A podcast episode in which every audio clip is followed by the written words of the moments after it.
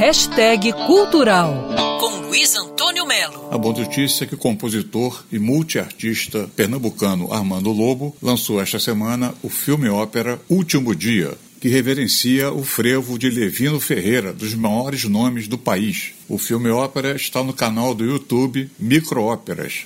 É só você entrar lá e assistir. São 12 minutos da obra que é livremente inspirada no episódio que envolve o Levino Ferreira, fazendo referência a um nebuloso e mistificado episódio de catalepsia na biografia do compositor, também chamado de Mestre Vivo.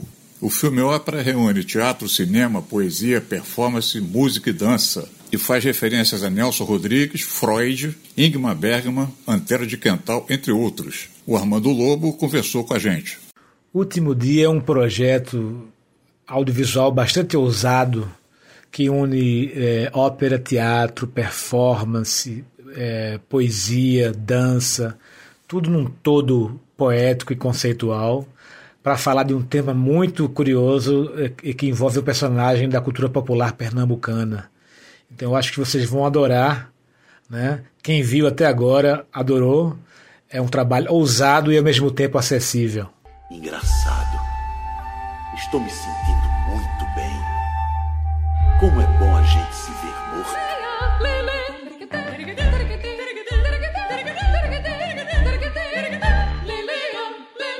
Filme ópera Último Dia, de Armando Lobo, está no YouTube no canal Micro Óperas. Luiz Antônio Melo para Band News FM. Quer ouvir essa coluna novamente? É só procurar nas plataformas de streaming de áudio. Conheça mais dos podcasts da Band News FM Rio.